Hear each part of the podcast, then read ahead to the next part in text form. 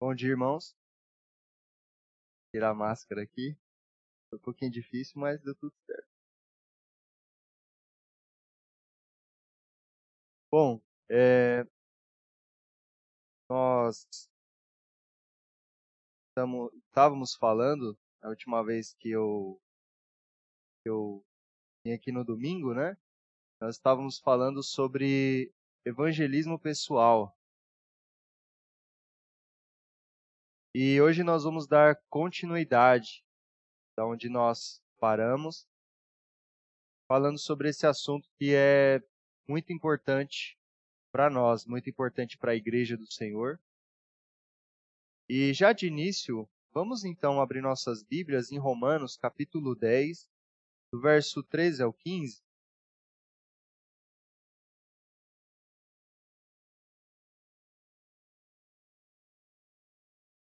Romanos capítulo 10, verso 13 ao verso de número 15.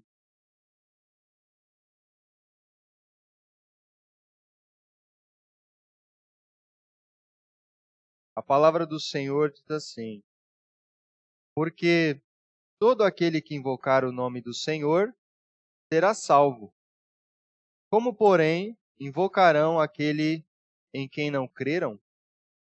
E como crerão naquele de quem nada ouviram? E como ouvirão, se não há quem pregue? E como pregarão, se não forem enviados? Como está escrito: Quão formosos são os pés dos que anunciam coisas boas. Né? É, eu começo com esse texto porque esse texto ele é muito claro e objetivo é mais claro que isso impossível. Se nós realmente pregarmos a palavra do Senhor, né, como ouvirão se não há quem pregue? Como eles invocarão, ou seja, como eles se arrependerão, invocarão o nome do Senhor, no, se arrependendo dos seus pecados, se a mensagem não for pregada. Né? Então, esse texto já deixa forma bem clara para nós o, o que nós né, devemos fazer. Vamos fazer aqui uma breve recapitulação do que nós vimos.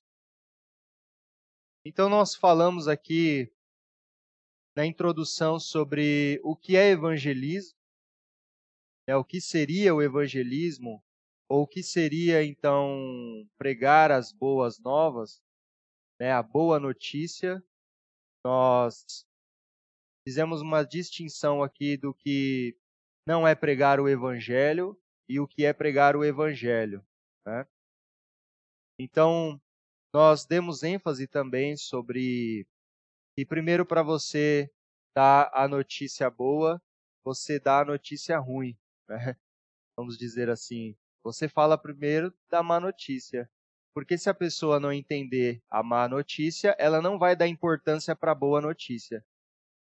Nós vimos aqui também sobre a importância do evangelismo pessoal, ainda que de forma breve, ou seja, que a importância de o evangelho, além de ser pregado de forma virtual, além de pregarmos o evangelho no WhatsApp, no Instagram, YouTube, Facebook, dessas ferramentas que nós temos, é, essas ferramentas nunca vão se comparar ao evangelismo pessoal, ou seja, olho no olho, face a face, ali conversando com a pessoa, né, o abraçar, o estar com a pessoa, visitar a pessoa. Então, esse tipo de coisa não tem como substituir. Né? É algo que nós fazemos que a igreja deve sempre é, prezar e, e focar nisso dar preferência nisso, aliás. E nós vimos algumas dificuldades que nós temos na hora do evangelismo: vergonha, nervosismo, é, medo de entrar em, em, confronto né, com a pessoa, perder uma amizade. É, nós temos receios, né? Então, algumas coisas que nos atrapalham de pregar o evangelho. Porque o evangelho realmente, a pregação do evangelho, ela é uma decisão de um confronto, né? Você vai pregar e essa é a decisão ser tomada, independente se a outra pessoa ela se sentir ainda que ofendida, porque falar do evangelho é, é um confronto pro pecador. Nenhum pecador gosta de ouvir que ele está em dívida com Deus. Ninguém gosta de ouvir que, como assim eu estou devendo? Como assim eu estou em pecado? Como assim? O que, que é isso? Então, falar do pecado na hora do evangelismo é algo que parece ofensivo. Só que, na verdade, é o que deve ser dito. Então, é algo que a pessoa realmente deve ouvir e nós, como igreja, não devemos omitir, porque se nós não deixarmos claro a situação do pecador, ele não vai entender porque ele precisa se arrepender. Né? Então, é o que deve ser feito. E aí nós paramos na estrutura de, por exemplo, como evangelizar, como nós poderíamos evangelizar. Eu estou falando que é uma regra que você deve seguir é, risca, não é isso. Mas que são aspectos do evangelismo que eles devem ser abordados. E você deve abordar com a pessoa para ela poder entender. Então, por exemplo, nós falamos sobre essa estrutura, o texto de Isaías, capítulo 6, verso 1 a 8, e falamos também sobre Atos, capítulo 17, verso 16 a 31. Então, nós falamos algumas coisas ali que são deixadas como exemplo nesses textos. A grandeza de Deus, quem é o pecador, o que acontece depois, o arrependimento, e depois a consequência, e pregar o evangelho no caso de Isaías. E no caso de Atos, nós vimos como Paulo fez o ponto de contato com aqueles aquelas pessoas que eram idólatras, o que ele fez para, o que ele se utilizou para isso, né, o senso de divindade daqueles homens, que eles adoravam alguma coisa, Paulo se utilizou disso. E Paulo também, então, ele fez a mesma coisa. Ele apresentou Deus, ele apresentou o pecado que aqueles homens estavam cometendo apresentou então a solução, ou seja, já que vocês estão nessa situação, então vou apresentar agora a solução. E ele falou de Jesus Cristo. Né? Então nós vimos aqui, nós falamos sobre é, o ponto de contato, primeiro, que é a maneira como nós nos achegamos à pessoa para abordá-la, para inserir, para falar do Evangelho, alguns exemplos né, que nós utilizamos, nós falamos do cotidiano, falamos do próprio senso de divindade que Paulo utilizou, é, a imagem de Deus no homem também é um ponto de contato.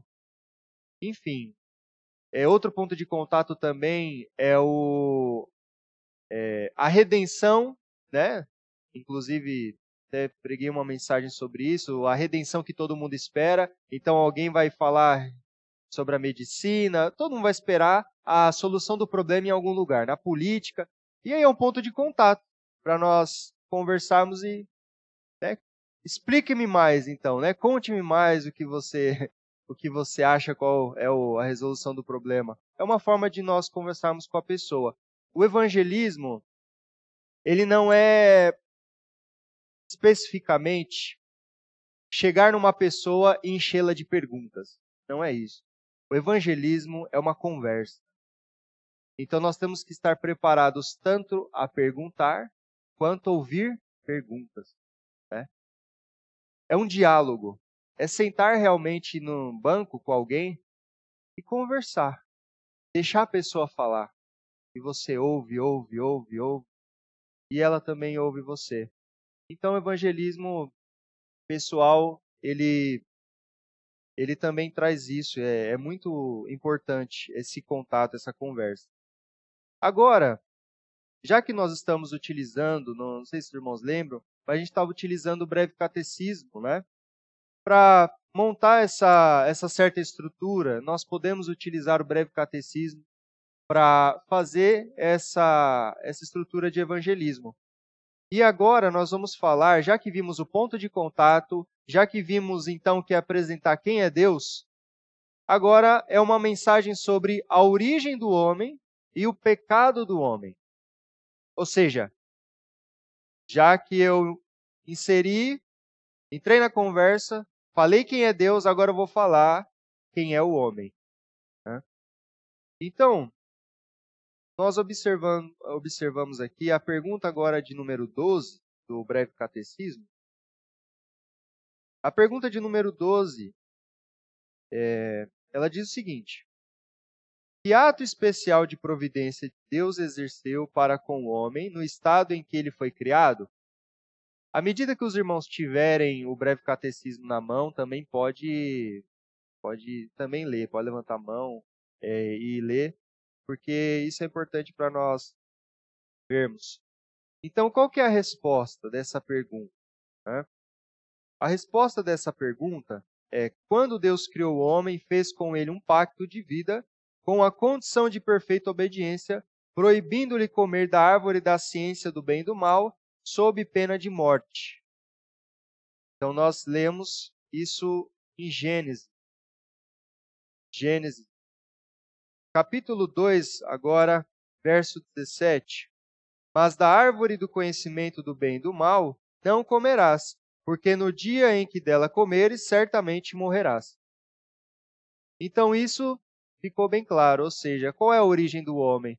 O homem ele foi criado é, sem pecado por Deus e por causa da sua desobediência, então ele passou agora a ter essa natureza pecaminosa e isso passar para todos os outros homens e mulheres do planeta Terra.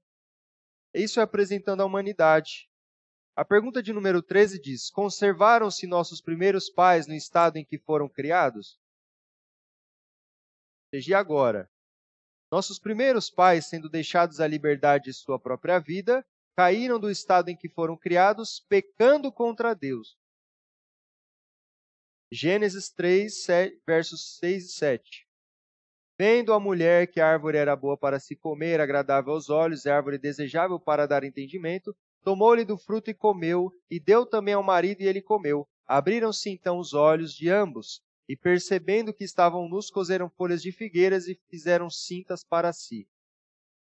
Mais uma vez, os textos que eu estou citando aqui é, não significa que outros textos possam ser utilizados. Né? Os textos que estão sendo utilizados do breve catecismo são exemplo, inclusive para nós, irmos montando nossa estrutura. Qual texto eu posso utilizar na hora que eu estiver evangelizando? Aqui está o exemplo disso. Ou seja, mostrar para a pessoa da onde a gente veio. Porque o ser humano tem esse anseio, ele faz perguntas. Da onde eu vim? Por que, que tem pecado? Por que, que tem pandemia? Por que está todo mundo sofrendo? Você tem que ir lá no começo e explicar o porquê que tem pandemia. Tem pandemia, ah, mas de onde veio? De onde surgiu isso aí? Foi o homem? Foi um acidente? O que foi? Não interessa. O que importa é o quê? Tem pandemia por causa do pecado. Então, tem que ir lá no ponto central e falar, ó, é por causa disso. Aí você vai entender o porquê que tem pandemia, o porquê que tem morte, o porquê que tem guerra. Então, é deixar claro para a pessoa, para ela poder entender. Então, estou lendo esses textos aqui, né? Parece, parece que nós estamos indo para o início, né? Parece que nós estamos aprendendo aqui quem é Deus, quem é o homem. Mas não é isso. Isso vai enfatizar para nós muito, só que também é para a gente isso ficar gravado na nossa mente que é, são coisas que nós podemos, nós devemos apresentar para as pessoas na hora do evangelismo. E lá em Romanos capítulo 5, verso 12, portanto, assim como por um só homem entrou o pecado no mundo, e pelo pecado a morte, assim também a morte passou a todos os homens, porque todos pecaram. Por que, que tem morte? Por causa disso. Então, o homem tem esse tipo de pergunta: por que isso, por que aquilo, por que, que tem morte, para onde que eu vou? Perguntas existenciais que a filosofia ela não pode responder. A filosofia só faz pergunta, vamos dizer assim. Ela faz você ter um exercício de raciocínio, pensar. Só que ela não traz as respostas para suas perguntas. Então, por isso que o evangelho, ele vai trazer essas respostas para as perguntas existenciais que nós temos. Pergunta de número 14. o que é pecado? Já que nós vamos falar para uma pessoa na hora do evangelismo, tem pecado, mas o que é pecado? É interessante toda vez que nós somos conversar com alguém, nós deixarmos claro os termos que nós utilizamos, como pecado, como justificação, entre outros. Né? Salvação, enfim, é, para que a pessoa possa entender, para que a nossa conversa não tenha ruídos, nossa conversa não tenha mensagens que não foram entendidas. Então, os termos também têm que ser claros na hora que a gente for explicar. Ainda que a gente tenha que ilustrar, ainda que a gente tenha que usar uma forma é, mais simples para demonstrar uma pessoa, a pessoa tem que entender. Você entendeu? Então a pessoa ela vai mostrar se ela entendeu o que nós estamos falando ou não. O que nós não podemos é falar o termo e continuar falando, né? E a pessoa às vezes nem entendeu o primeiro o que, que a gente tinha falado. Então, o que é o pecado? Se alguém tiver o breve catecismo aberto, né, aí pode levantar a mão e, pedir, e, e dar a resposta, tá? Alguém tem a, o breve catecismo? O irmão tem, presbítero.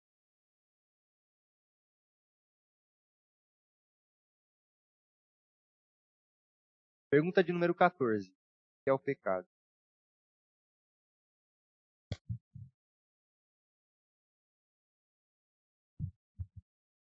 Resposta: Pecado é qualquer falta de conformidade com a lei de Deus ou qualquer transgressão desta lei. Exatamente. Tiago capítulo 2, verso 10.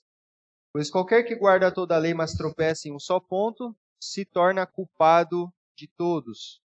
E 1 João 3,4: Todo aquele que pratica o pecado também transgride a lei, porque o pecado é transgressor da lei. Ou seja, pecado é errar o alvo, né? é transgredir a lei de Deus. Falta de conformidade com a lei de Deus, como foi dito pelo irmão. Então,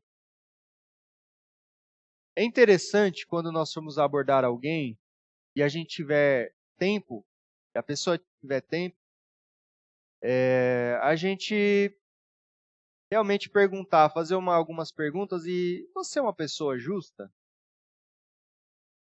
Sim, ou não, não sei. Mas normalmente as pessoas dizem boa, justa. Você sabe qual é os mandamentos? E a pessoa, sim, eu observo esse, nunca matei, nunca roubei. Mas o ser humano ele sempre vai tropeçar no mandamento. Ele sempre vai tropeçar em algum mandamento. Então, o ser humano ele sempre vai cair a justiça dele na obediência dos mandamentos.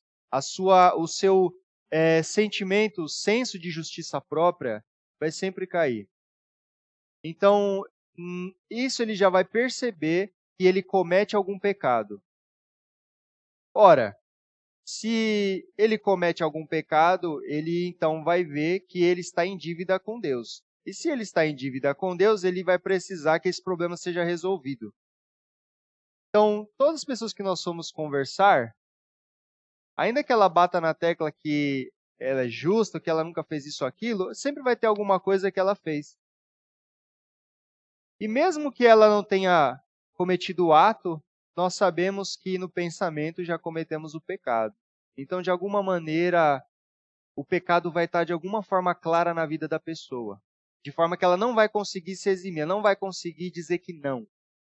Então, isso já vai ficar evidente na vida dela. Pergunta de número 16. Todo gênero humano caiu pela primeira transgressão de Adão? Qual é a resposta, irmão?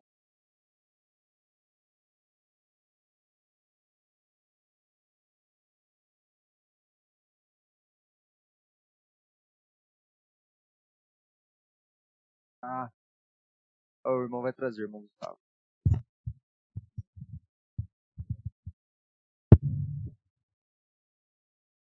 Resposta: Visto que o pacto foi feito com Adão, não só para ele, mas também para a sua posteridade, todo gênero humano que dele procede por geração ordinária pecou nele e caiu com ele, e sua primeira na sua primeira transgressão. Ou seja, Depois do pecado de Adão, todos então caíram com ele. 1 Coríntios 15, verso 21 e 22. Visto que a morte veio por um homem, também por um homem veio a ressurreição dos mortos. Porque assim como em Adão todos morrem, assim também todos serão vivificados em Cristo. E Romanos 5,12. Portanto, assim como por um só homem entrou o pecado no mundo e pelo pecado a morte, assim também a morte passou a todos os homens, porque todos pecaram. Ou seja, já que Adão ele é o cabeça federal da humanidade, então por causa disso, todos então debaixo desse pecado, dessa condenação. Isso é bem simples, às vezes parece bem simples para nós que já conhecemos, que já sabemos. Mas é bom sempre deixar claro, porque quando nós somos pregar o evangelho, vão ser pontos essenciais que a gente vai ter que abordar para que a pessoa entenda, né? ainda que pareça claro para nós muitas vezes, para uma pessoa que ouve pela primeira vez, por exemplo, isso vai ter que ser explicado de uma forma bem clara para ela poder entender. Eu acho que esse ponto às vezes nem para nós é fácil entender, porque a pessoa fala assim, mas ele que pecou. Entendeu? Então, é, mesmo a gente tendo é, esses versículos esclarecendo esse ponto, ele é um ponto muito difícil, né? Então, eu acho que tudo tem que ser feito de uma linguagem bem clara. Então, filho de cachorro é cachorro, não nasce gato. Né? Nós somos filho de homem e a natureza passa na hora, né? Então acho que falando de uma maneira bem simples, né? Até estava falando para os professores quando forem explicar essa pergunta, né, para os nossos alunos da escola dominical, falarem isso, né? Então assim, se filho de gato é gatinho, né? Cachorro é cachorrinho, filho de pecador é pecadorzinho também. Então acho que isso é, precisa ficar bem claro, né, na hora de porque todo mundo fala isso, mas ele que pecou. Por que, que nós carregamos esse pecado? Então acho que precisa ter mais ou menos isso, né? Então, se é uma não nasce de gato cachorro. Então nós passamos é, esse o pecado é passado assim. Sim.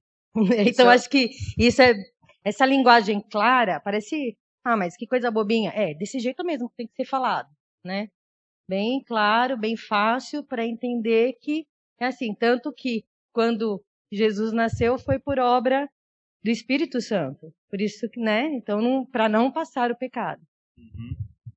Muito, muito importante isso que a irmã está falando, né? Porque realmente é algo que tem que ficar claro e às vezes nem nós, como ela disse, não entendemos muito bem. Então, é claro, precisamos entender primeiro, né? Nós entendermos o que nós vamos falar para depois a gente deixar claro para a pessoa, né? É interessante esse ponto que a irmã colocou, porque além de Jesus não fazer parte, é, não compactuar, não ter a natureza pecaminosa que nós temos, ele herdou alguma natureza humana, ou seja, ele teve que encarnar que também, por causa disso, ele tirou nossos pecados, né? Porque ele veio na mesma natureza que nós. Então, duas coisas têm que ficar claras. O que ele não tem pecado, né, irmã? E, e, e outra que ele veio encarnado porque ele precisou tirar o pecado da natureza que ele estava, ou seja, carne e sangue. Né? Então também outra coisa que vai ter que ficar claro para na hora do evangelismo. Por que, que Jesus teve que vir carne e osso? Né? Isso também deve ser explicado. Muito bem colocado pela irmã.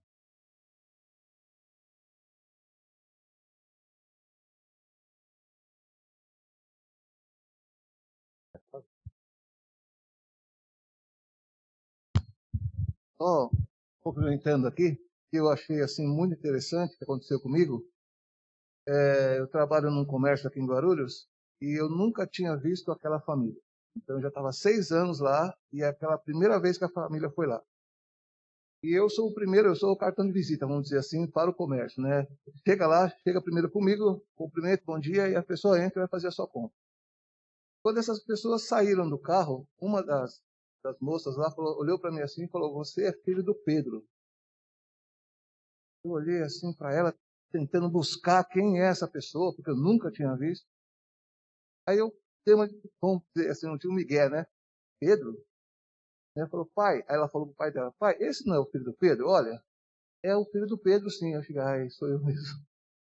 Contou todo o DNA da minha família, vamos dizer assim, conhecendo a minha família, só porque me viu. E eu nunca tinha visto a pessoa. Então, meu pai já morreu há 20 anos. E a pessoa, quando me viu, viu que eu era o filho do Pedro e confirmou isso. E eu não pude negar. Então, o pecado, por mais gerações que se passe, vai estar no homem. Porque o primeiro homem pecou, né? Vamos dizer nesse sentido.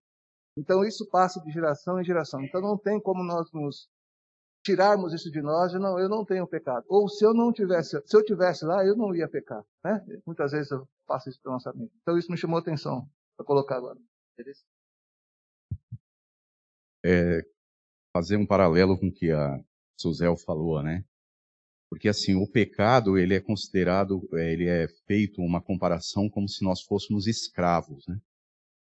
E de um comentarista eu vi uma vez um, uma fala dele do seguinte forma: e explicar como é que vivia um escravo naquela época, ele, quando tinha filhos, o filho não era liberto, ele, continu, ele virava escravo.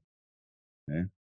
Então, filho de escravo vira um escravinho, é mais ou menos o que a Suzel falou ali. Então, a questão do pecado, nós estamos sobre o jugo ainda da escravidão. Então, todos os que nasceram depois continuam escravos, como a, o paralelo com a questão do escravo mesmo real, né? Então, esse é um outro paralelo que dá para fazer para que a pessoa entenda por que, que ela também está no mesmo julgo se não foi ela que pecou naquele primeiro pecado.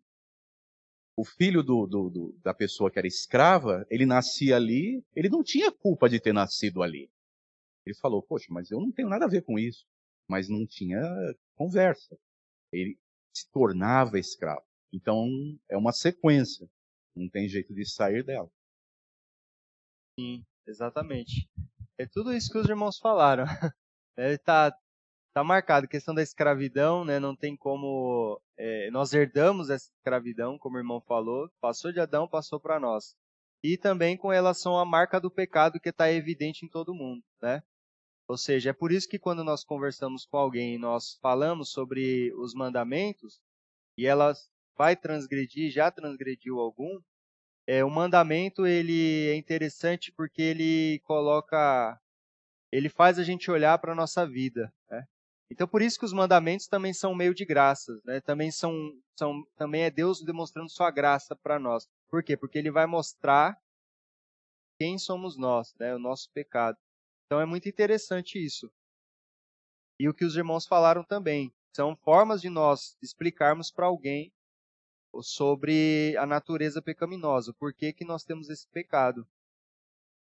E já que nós falamos sobre o pecado como terceiro ponto, como abordar na hora do evangelismo, depois que nós falamos sobre essa notícia, né, que nós falamos de má notícia, na verdade, agora é uma mensagem sobre quem é Jesus e sua obra. É o prometido, salvador, justificador. O que, que tem a ver, então, né? Tudo isso que Cristo realizou e o que ele tem a ver, então, agora com esse pecador que precisa de ser liberto, já que ele é um escravo, já que ele está em dívida e já que ele herdou esse pecado. Então, o quarto ponto, quem é Jesus e a sua obra como Deus pode ser justo punindo os nossos pecados ao mesmo tempo nos dar salvação? Né?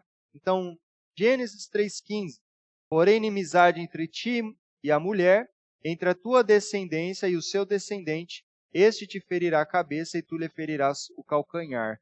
Esse aqui é o proto-evangelho, a primeira promessa com relação a Cristo que nós temos aqui na Bíblia. E a promessa já estava feita para nós. Isaías 53, verso 4 e 5. Certamente ele tomou sobre si as nossas enfermidades e as nossas dores e levou sobre si, e nós o reputávamos por aflito, ferido de Deus. É, oprimido, mas ele foi traspassado pelas nossas transgressões e moído pelas nossas iniquidades. O castigo que nos traz a paz estava sobre ele, e pelas suas pisaduras fomos sarados.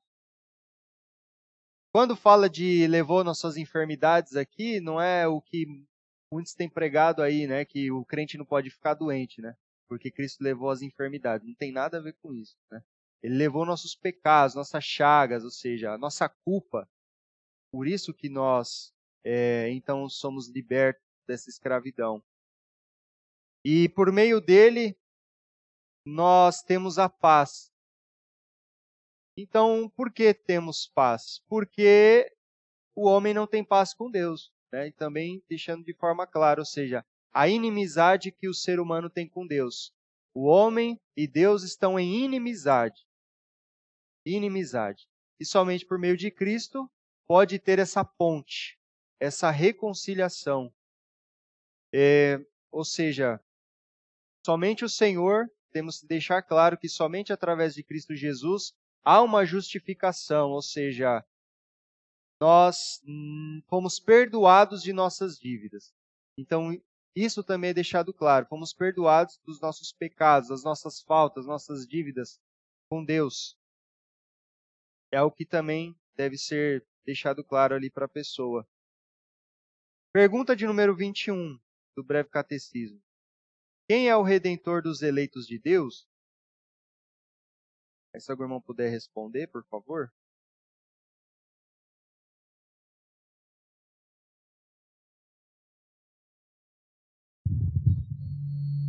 Resposta: O único redentor dos eleitos de Deus é o Senhor Jesus Cristo, que, sendo o eterno Filho de Deus, se fez homem, e assim foi e continua a ser Deus e homem em duas naturezas distintas, e uma só pessoa para sempre. Exatamente. Então, 1 Timóteo 2,5: Porquanto há um só Deus e um só mediador entre Deus e os homens, Cristo Jesus, homem. Por que, que ele fala Cristo Jesus, homem? Porque Jesus, ele veio em carne e osso, tem que deixar claro. É Jesus Cristo, homem. Então, ele veio na mesma natureza. Porquanto nele, Colossenses 2,9, habita corporalmente toda a plenitude da divindade. Ao mesmo tempo que vem carne e osso, ele é Deus. Nele habita corporalmente toda a plenitude da divindade. Então, deixando claro agora para a pessoa que está ouvindo, né, quem é Jesus Cristo? Quem é o Senhor? Para que de fato haja um entendimento. Então, como foi colocado né, aqui, nós precisamos entender, absorver isso, para passar para a pessoa de uma melhor maneira, de uma melhor forma. É, ainda que são coisas que nós já vimos, talvez já vimos em algum momento, os convertidos, mas isso é, a cada dia mais tem que ser, tem que ficar latente na nossa mente. Muitas vezes é, nós temos uma percepção de que esse tipo de coisa, supor esses pontos abordados aqui, às vezes nós pensamos que são coisas para novo convertido, então, isso daí é para novo convertido. Agora eu já sou, já sou um cristão de 20 anos, 10 anos, então agora eu já tenho que partir para outras coisas. E não é isso. Na verdade, esse tipo de coisa tem que ficar no nosso coração em todo o tempo. Pecado, quem é Deus, a nossa natureza, quem é Jesus Cristo, porque isso daqui é a base do Evangelho. Então, a base do evangelho tem que estar dentro do nosso coração. Então, é, é por mais que nós ouvimos isso talvez no momento de evangelismo e nos nossos primeiros dias como cristãos, isso é algo que nunca deve ser perdido, né? Então é algo que sempre tem que estar latente no nosso coração, porque isso vai vai fazer realmente a gente pregar o evangelho para outra pessoa e entender que ela está numa situação que nós estávamos em algum dia. Pergunta de número 25, ela diz assim: Como Cristo exerce as funções de sacerdote? E está outro exemplo. E a resposta temos assim: Cristo exerce as funções de sacerdote, tendo oferecido a si mesmo de uma vez por todas em sacrifício para satisfazer a justiça divina e reconciliar-nos com Deus, fazendo contínua intercessão por nós. Em Hebreus capítulo 9, verso 28. Assim também Cristo, tendo se oferecido uma vez para sempre para tirar os pecados de muitos, aparecerá segunda vez sem pecado aos que o aguardam para a salvação.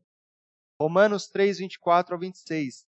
Sendo justificados gratuitamente por sua graça, mediante a redenção que é em Cristo Jesus, a quem Deus propôs o seu sangue como propiciação mediante a fé, para manifestar a sua justiça.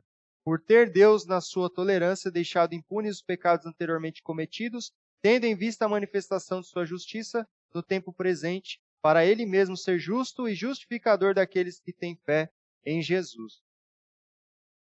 Então, mais alguma coisa que é apresentada, outro ponto que é apresentado com relação a Cristo, a sua obra sacerdotal, seu sacerdócio, o fato dele ter sido sumo sacerdote e dele também ter sido o aquele que se sacrificou para nunca mais precisar de nenhum tipo de sacrifício, o sacrifício perfeito, né? Então, já que eram feitos outros sacrifícios para de alguma forma aplacar a ira de Deus, Agora, Jesus Cristo, sendo o último sacrifício, perfeito sacrifício, ele, então, nós não precisamos mais de nenhum outro tipo de sacrifício.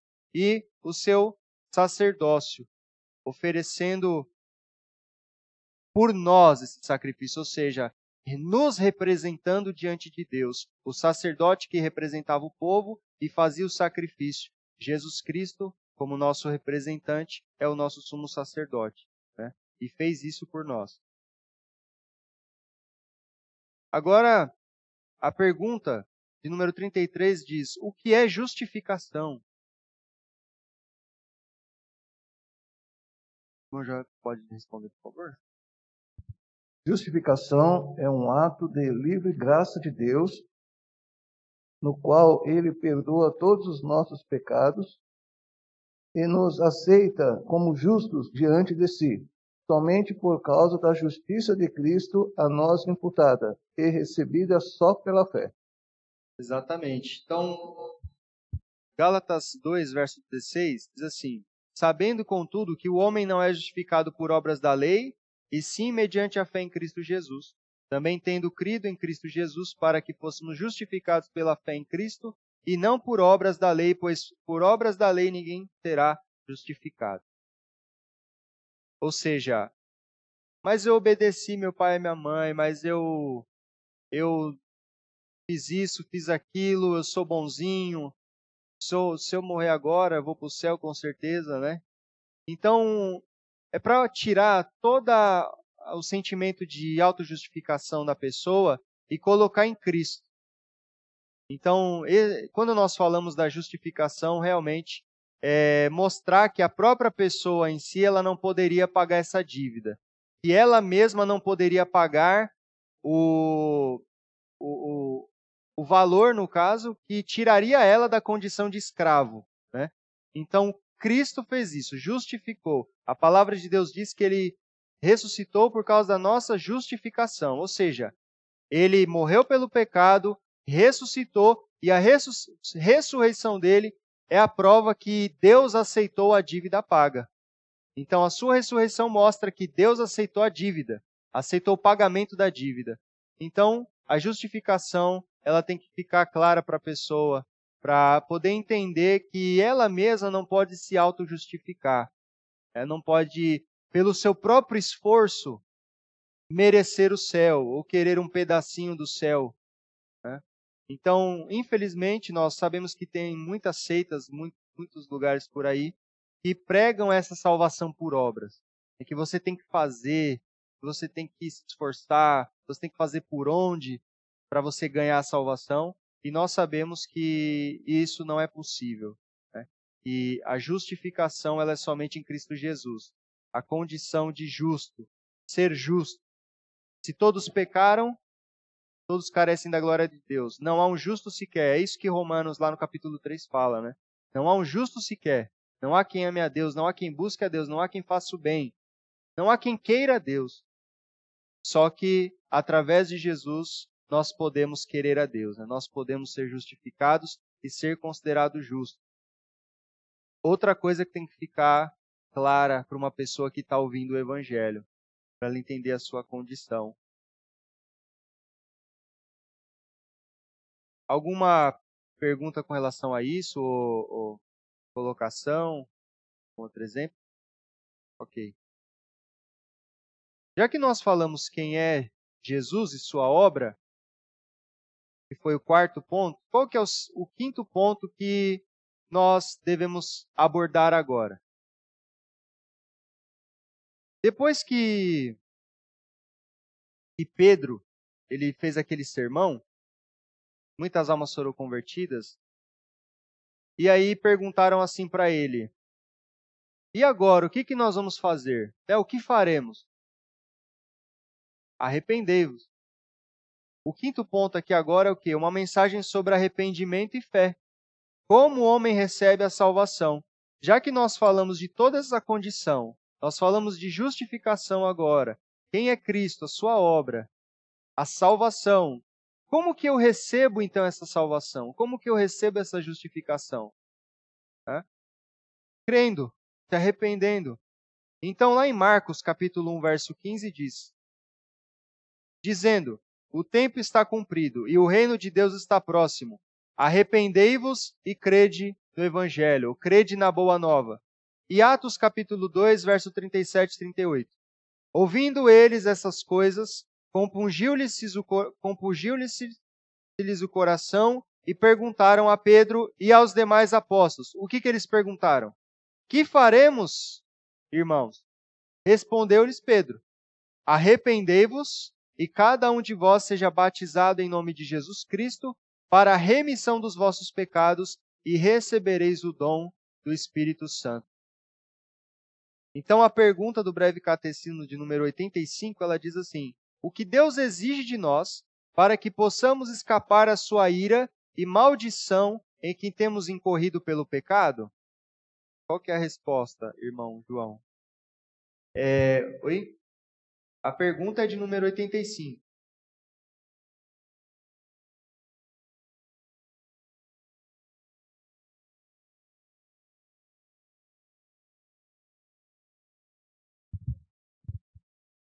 Resposta. Para escaparmos à ira e maldição de Deus, em que temos incorrido pelo pecado, Deus exige de nós fé em Jesus Cristo e arrependimento para a vida com o uso diligente de todos os meios exteriores pelo, pelos quais Cristo nos comunica as bênçãos da redenção. Exatamente. Então, em Atos 20, 21 diz: Testificando tanto a judeus como a gregos o arrependimento para com Deus e a fé no Senhor Jesus Cristo. Né?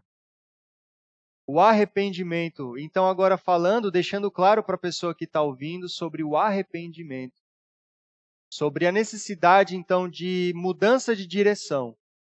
Né? É, ou seja, é, de fato que a pessoa ela se arrependa dos seus pecados, se arrependa do seu estado, do seu estado de miséria. E se arrepender não é só se arrepender do que fez, é se arrepender do seu estado, da sua condição. Né? É por isso que o arrependimento ele deve ser abordado depois que nós pregamos o evangelho. Qual que é a, o que a pessoa deve fazer? Se arrepender. Então, o que eu faço agora? Depois que eu vi tudo isso, depois que você me falou, me ensinou, o que, que eu faço? Eu quero isso agora. Então, se arrependa, né? Se arrependa dos seus pecados. Ou seja, reconheça o seu estado de miséria e ponha a sua, a sua a justiça somente em Cristo. Ponha a sua condição de salvação somente em Cristo. Né? A pergunta número 86 diz: O que é fé em Jesus Cristo? E a resposta, irmão João, qual que é? Fé em Jesus Cristo é uma graça salvadora, pela qual recebemos e confiamos só nele para a salvação, como ele nos é oferecido no Evangelho. Exatamente. Então, a fé é uma graça salvadora concedida pelo próprio Deus. Né? Pela graça sois salvos mediante a fé. Isso não vem de vós, é dom de Deus. João 1, verso 12. Mas a todos quantos o receberam, deu-lhes o poder de serem feitos filhos de Deus, a saber, aos que creem no seu nome. Então, essa condição para que a pessoa ela receba essa salvação, no caso, a sua fé, a sua o seu arrependimento e a sua fé. crendo naquilo que foi pregado a ela, que foi abordado, que foi apresentado para ela. É, estou falando aqui, mas os irmãos é, podem, os irmãos com certeza, é, às vezes têm, é, vamos dizer assim, formas melhores de apresentar, perguntas diferentes, pontos diferentes a ser abordado. Então, mais uma vez, aqui é um exemplo e que esses pontos aqui são importantes para estar dentro na hora do evangelismo.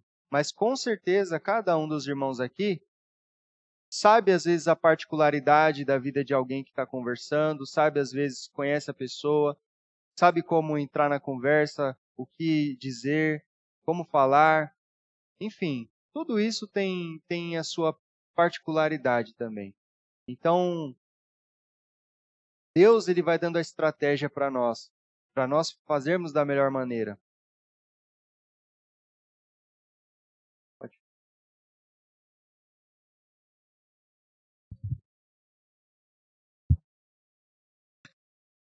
Quando o irmão falou sobre a questão do arrependimento, né? Qual é a, a resposta que a gente dá? Fala, se arrependa, né?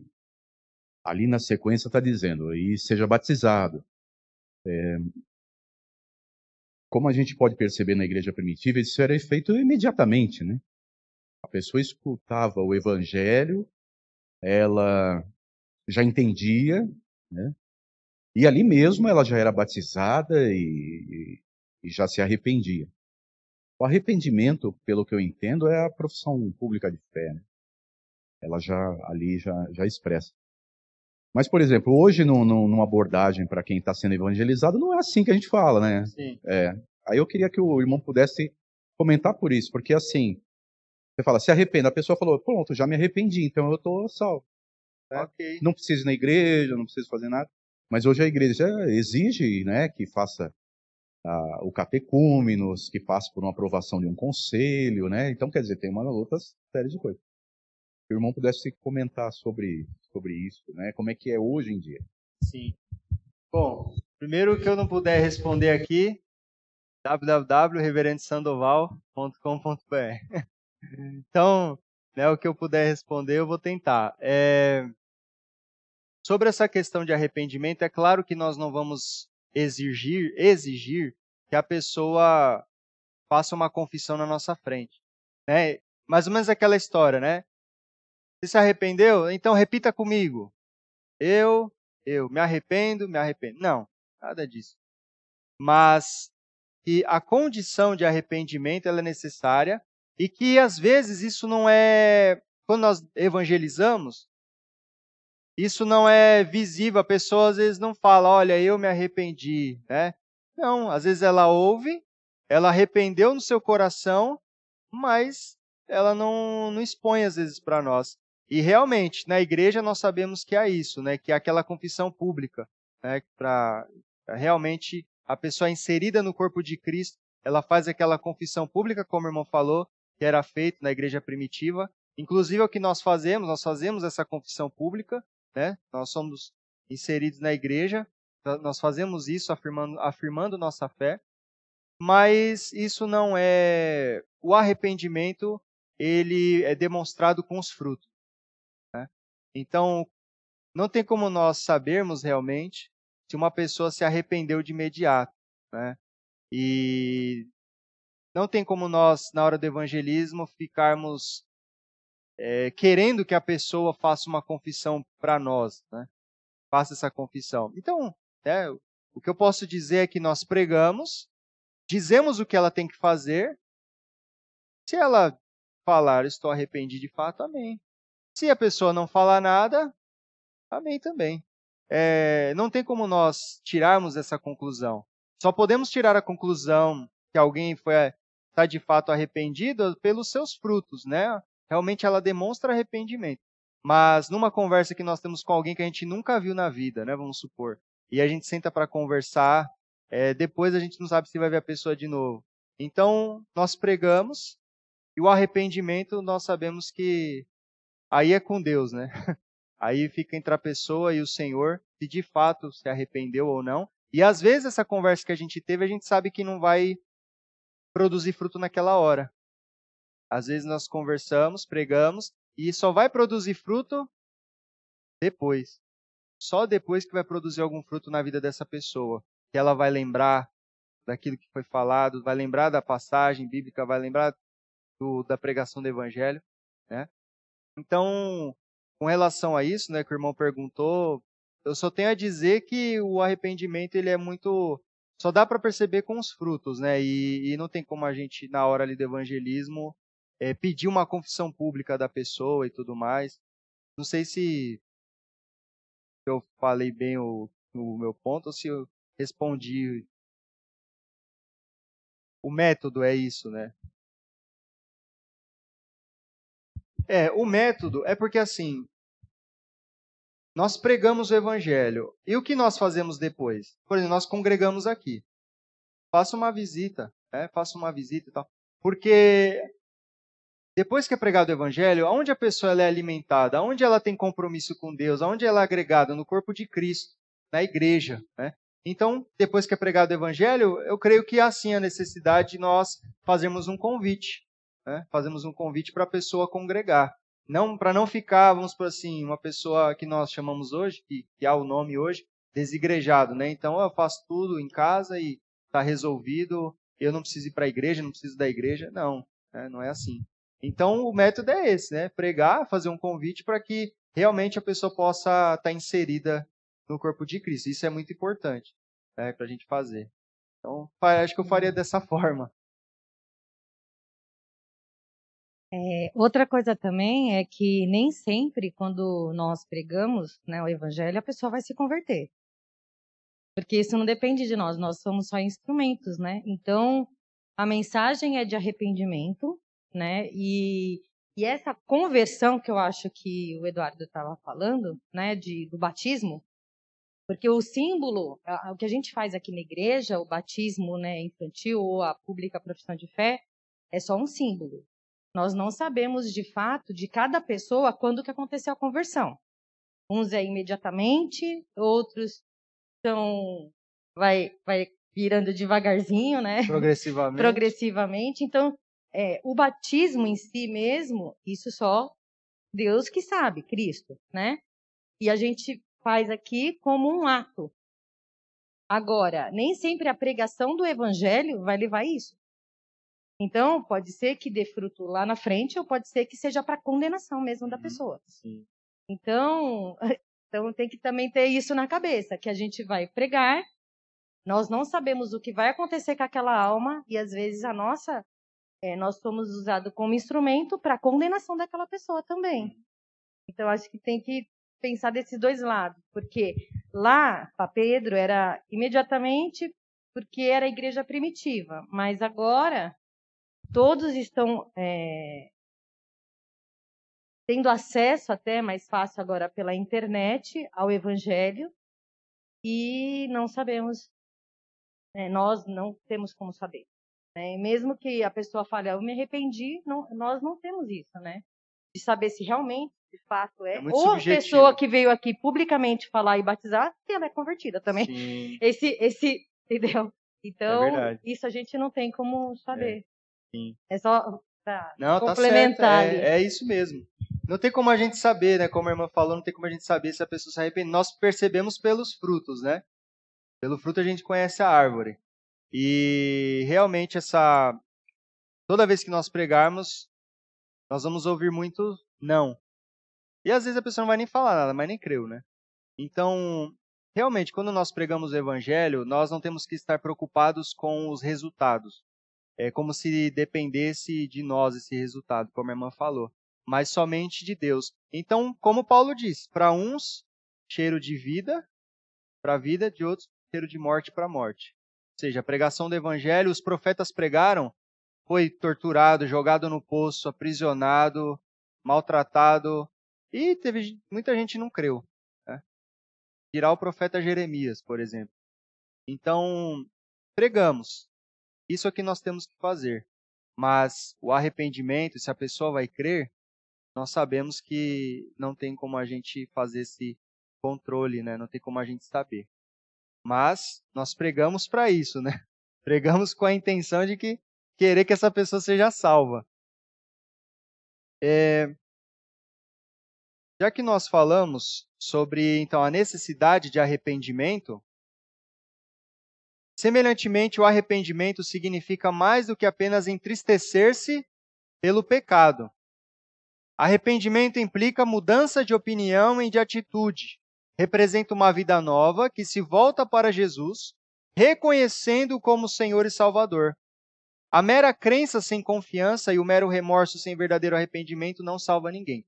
Quando a Bíblia fala sobre confessar, ou invocar a Deus, ou confessar, é, ela nunca desassocia a confissão do arrependimento. Ou seja, quando fala que alguém confessou, que, que ela revela para nós confessarmos nossos pecados, é, está dizendo assim: você confessa porque aconteceu, é, associando o que sai da boca com o que tem no coração. Então, a confissão de pecados, o arrependimento, no caso, é tudo tem que estar associado. Então, se eu fiz a confissão, tem que estar associado ao que está no meu coração de verdade. Porque se eu fiz a confissão sem o arrependimento verdadeiro, essa confissão é falsa. Né? É uma confissão falsa. Então, a Bíblia sempre deixa, é, liga, né? É, tem que estar ligado esses dois pontos. Como o homem recebe a salvação? Efésios 2, verso 8. E pela graça sois salvos, mediante a fé, isso não vem de vós, é dom de Deus. E Romanos 11, verso 6. E se, pela, e se é pela graça, já não é pelas obras. Do contrário, a graça já não é graça, né? Se fosse pelas obras, seria mérito e não graça. Então, assim que o homem ele é salvo, fé, arrependimento. E essa é a atitude que ele deve tomar. Nós falamos em relação à atitude que o homem deve tomar. Agora, somente Deus e ele vai saber se ele vai tomar essa atitude ou não. Mas o nosso papel é deixar claro, né? Nosso papel é tentar deixar tudo bem claro. Quem é Deus, quem é o homem, quem é Cristo como ele pode ser salvo? Deixa claro o que ele tem que fazer, se arrepender. Somos mensageiros, né? Nós somos aquele que toca a trombeta, o atalaia.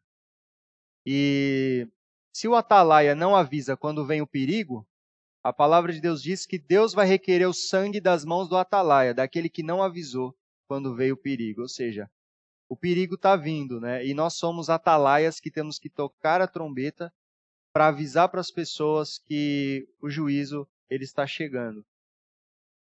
Quem deve evangelizar? Será que é só o evangelista que deve evangelizar? Sabemos que não. Conforme o Novo Testamento, algumas pessoas são dotadas e chamadas especificamente para o ministério de evangelização. Né? O evangelista não necessariamente um ofício, mas um dom. Efésios 4:11 e ele mesmo concedeu uns para apóstolos, outros para profetas, outros para evangelistas e outros para pastores e mestres. Dois exemplos específicos são citados no Novo Testamento. Atos 21:8, Filipe o evangelista.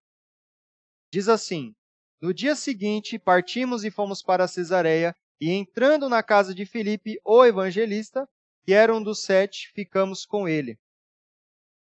E agora, com relação ao que Paulo diz para Timóteo ser. Né?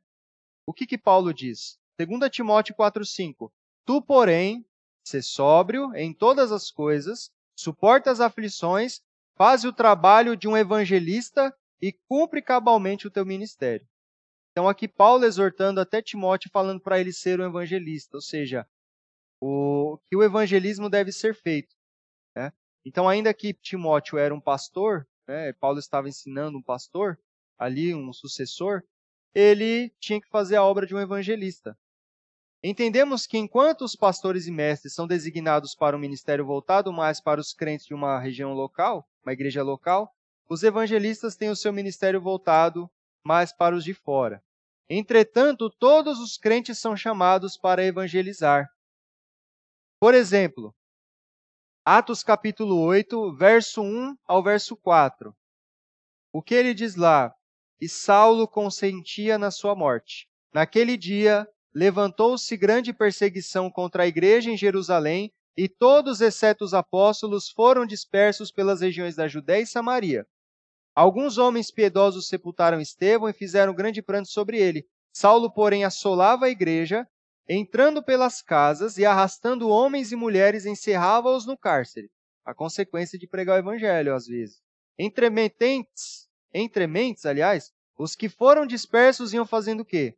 Por toda parte pregando a palavra. Seja, a igreja do Senhor, ela ia pregando a palavra, ainda que disperso.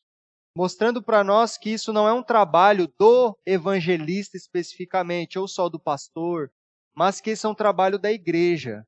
Né? A igreja ia fazendo isso. A igreja como um todo ia pregando o evangelho onde ela pisava, onde ela ia. E Atos, Atos capítulo 11, verso 19 a 21. Então os que foram dispersos por causa da tribulação que sobreveio a Estevão se espalharam até a Finícia, Chipre e Antioquia, não anunciando a ninguém a palavra, senão somente aos judeus. Alguns deles, porém, que eram de Chipre, de Cirene, e que foram até Antioquia, falavam também aos gregos, anunciando-lhes o evangelho do Senhor Jesus. A mão do Senhor estava com eles, e muitos crendo se converteram ao Senhor. Mostrando que a igreja então fazia esse papel. No começo do estudo, eu tinha dito né, que, ainda que missionários, ainda que os teólogos né, tivessem feito esse trabalho, pastores, a maior obra de evangelização foi da igreja ao longo dos séculos, a igreja que fez a maior obra de evangelização, ou seja, a igreja como um todo, né? e não especificamente só homens, né, pontualmente fazendo esse trabalho, como foi feito, mas também a igreja. Então, mostrando para nós que o evangelismo é algo que todos nós devemos fazer. Né? Todos nós temos que fazer isso. É, em Mateus, aliás, Sabemos que Deus não virá para pregar o evangelho mais uma vez. A gente sabe disso, né? E os anjos não vão descer para pregar o evangelho. Isso é uma tarefa confiada a nós. Isso é uma responsabilidade da igreja. Um dos problemas por não ter membros na igreja, consequentemente, é a falta de evangelismo, pois é através dele que as pessoas se chegam a Cristo. A tarefa de evangelizar era de Israel, mas eles não fizeram como deviam. Então Israel tinha a função de ser luz no meio dos povos ao seu redor, das outras nações. Era a função de Israel. Mas Israel não fez o seu papel como deveria ter feito. Inclusive, quando Jesus fala lá em Mateus 5,14, ele diz assim: Vós sois a luz do mundo. Não se pode esconder a cidade edificada sobre um monte. Primeira coisa da luz, né, ou da lâmpada, se a gente pegar o exemplo, é que quando a gente acende o interruptor, a gente quer quer olhar o ambiente, né? A gente não quer olhar para a lâmpada, a gente quer olhar o que está ao redor, a gente quer olhar o ambiente. O evangelho faz isso. Ele faz a pessoa olhar para o ambiente, ele faz a pessoa olhar para a vida dela. Ela muda a cosmovisão da pessoa. Ela faz enxergar como ela viveu até agora, o que ela vive hoje e como ela vai viver depois. Então, nós somos luz né, no meio das trevas. E quando Jesus fala de esconder uma cidade edificada, é realmente isso. É, Israel, ó, Jerusalém edificada ali sobre o monte, e eles se esconderam. Não fizeram bem o seu papel, o povo de Deus, tá, naquela, naquele contexto. Então, ou seja, nós como igreja devemos fazer isso. Né? Então, os remanescentes, ainda que do povo de Israel, fizeram seu papel, fizeram sua parte, e nós hoje também devemos fazer isso. Então, um dos maiores problemas, porque não tem membro na, nas igrejas, um dos maiores problemas é a falta de evangelismo. Né? Porque nós sabemos que Jesus disse, ide pregai. Então, ou seja, é ir buscar para trazer. Então, Jesus chama a gente para dentro para depois mandar a gente para fora. Né? Ele chama a gente para dentro para depois enviar a gente para pregar o evangelho. Vamos observar aqui rapidamente 1 Coríntios 3, versos 6 e 7. 1 Coríntios 3, versos 6 e 7.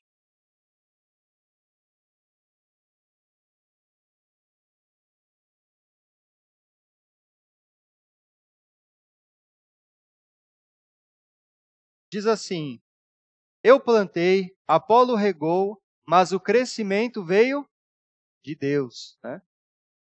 De modo que nem o que planta é alguma coisa, nem o que rega, mas Deus que dá o crescimento. Ou seja, essa obra é de Deus e é Ele quem dá o crescimento. E é interessante que Paulo, ele, ainda que esteja mostrando crescimento, a edificação, a edificação da igreja, ainda que ele esteja mostrando que o crescimento vem de Deus, o ato de plantar e regar vem deles. Paulo diz: Eu plantei, é, Apolo regou, mas o crescimento é de Deus. Ou seja, de fato, Deus é quem dá o crescimento. É Ele quem faz a pessoa se arrepender, é Ele quem faz a obra completa, mas o plantar e o regar é meu. Ou seja, é responsabilidade minha. Então eu devo plantar, eu devo regar. Ou seja, eu devo fazer. Eu tenho responsabilidade na obra de, da salvação com relação ao evangelismo. Então, é isso que Paulo está falando. Deus é que dá o crescimento, mas eu tive que plantar, Paulo teve que regar. Ou seja, algo teve que ser feito. Deus os deu força e capacidade e responsabilidade para fazer isso, para plantar e para regar. Então, é responsabilidade da igreja. É, será que nossa evangelização consiste somente em convidar as pessoas a vir aos cultos e não vir a Cristo? É? Será que nossa evangelização consiste nisso? Todo cristão consegue evangelizar. Todo cristão que entendeu o que foi feito na vida dele, ele consegue evangelizar. O pastor Mark Dever, ele conta em seu livro Evangelho e Evangelização o seguinte: Em nossa igreja local, Sempre peço que os candidatos a membros da igreja contem-me em um minuto ou menos como você, como você faria isso. Contem-me em um minuto ou menos sobre o Evangelho. Ou seja, se você entendeu o Evangelho, você consegue explicar o Evangelho para outra pessoa. Para evangelizar, não precisa ser um mestre em teologia. Para evangelizar, não precisa ser pastor. Para evangelizar, não precisa ser evangelista. Para evangelizar, nós não precisamos de um púlpito e nem de um microfone. Para evangelizar, a gente só precisa da palavra de Deus e do Espírito Santo. É só o que a gente precisa para evangelizar. Né? Então, ou seja, todo mundo que entendeu o Evangelho consegue explicar para outra pessoa o que foi feito na sua vida, o que é o Evangelho. Ainda que de forma simples. Falamos sobre essa estrutura, apenas use a Bíblia. Né? Nós falamos sobre o breve catecismo, porque ele de alguma forma ele ajuda com essas perguntas. Mas não precisa nem do breve catecismo a gente só precisa da Bíblia. É só pegar a nossa Bíblia e expor né, o que ela apresenta sobre Deus, o homem, o pecado, Jesus, a salvação, que nós vamos estar evangelizando. Todos nós conseguimos fazer isso. A igreja não deve medir esforços e deve se utilizar de estratégia. Então Paulo ele tirava todos os empecilhos, né, que impedia ter esse contato. Então nós vimos lá em 1 Coríntios 9, versos 19 a 23, porque sendo livre de todos, fiz-me escravo de todos, a fim de ganhar o maior número possível. Procedi para com os judeus como judeu, a fim de ganhar os judeus, para os que vivem sob o regime da lei, como se eu mesmo assim vivesse, para ganhar os que vivem debaixo da lei, lei, ao sem lei, como se eu mesmo o fosse, não estando sem lei para com Deus, mas debaixo da lei de Cristo, para ganhar os que vivem fora do regime da lei, Fiz-me fraco para com os fracos, com fim de ganhar os fracos. Fiz-me de tudo para com todos, com fim de, por todos os modos, salvar alguns. Tudo faço por causa do Evangelho, com o fim de me tornar cooperador com ele. E nós sabemos que tirar a, usar de estratégia não é se fazer igual ao mundo, né? Não é querer ser igual ao mundo, nós sabemos disso. Usar de estratégia é tirar o empecilho, é, ou seja, assim como Paulo fez de qualquer coisa que pudesse tirar o entendimento dessa pessoa com relação ao evangelho. O privilégio de anunciar ao homem perdido as boas novas da salvação em Cristo Jesus não é um privilégio concedido apenas a alguns crentes, especialmente dotados, mas é do desejo do Senhor para todos os seus filhos, e também o desejo sincero de todos os filhos de Deus. Não somente temos a graça de poder evangelizar, mas também pela mesma graça ao seu tempo colhemos os frutos do nosso trabalho no Senhor. Só para nós terminarmos aqui,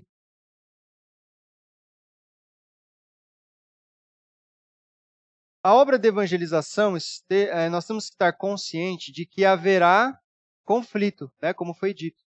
As forças espirituais do mal. É uma guerra espiritual, né? não uma guerra contra a carne nem sangue, mas uma guerra espiritual. É, nós também temos que estar conscientes da promessa de Jesus. Então, quando diz lá, Mateus 16, 18, quando ele é dito, Mateus capítulo 16, verso 18, também eu te digo que tu és Pedro, e sobre esta pedra edificarei a minha igreja. E é dito lá, e as portas do inferno não prevalecerão contra ela. Qual que é a ideia aqui?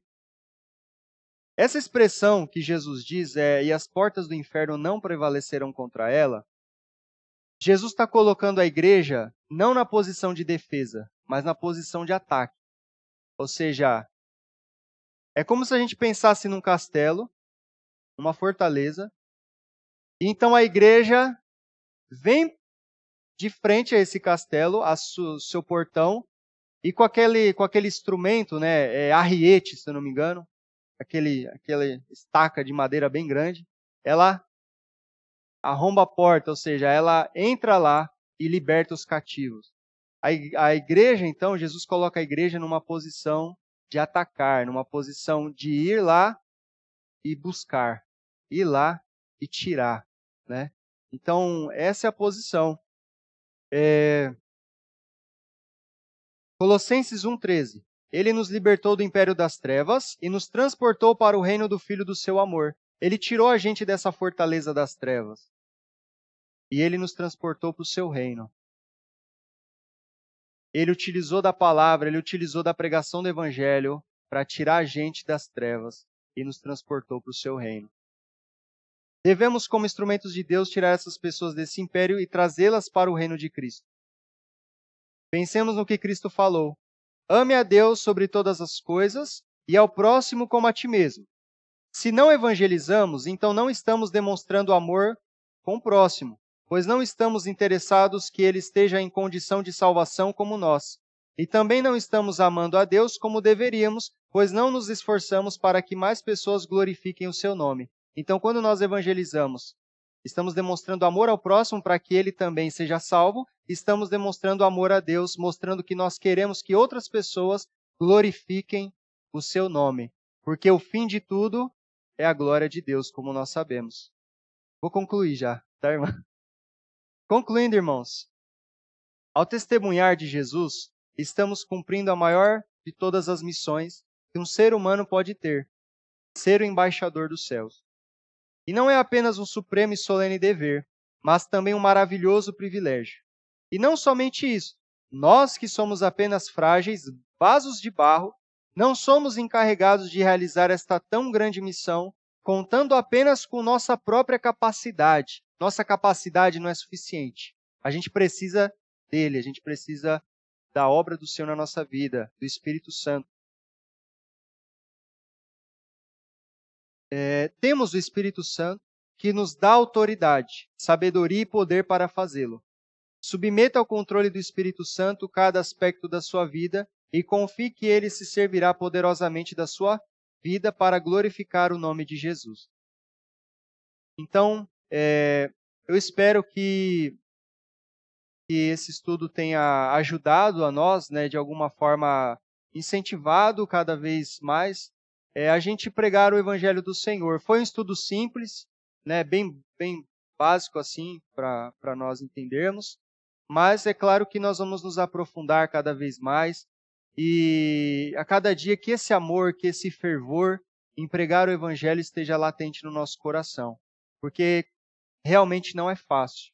Temos muitas dificuldades e nós precisamos a cada dia orar ao Senhor para ele nos ajudar a fazer isso, a realizar a sua tarefa, a cumprir a sua missão. Não sei se alguém tem algo a comentar ou uma pergunta. Não vou passar já para a irmã Selma. Amém, então. Que Deus assim nos abençoe e nos ajude a fazer esta obra. Amém.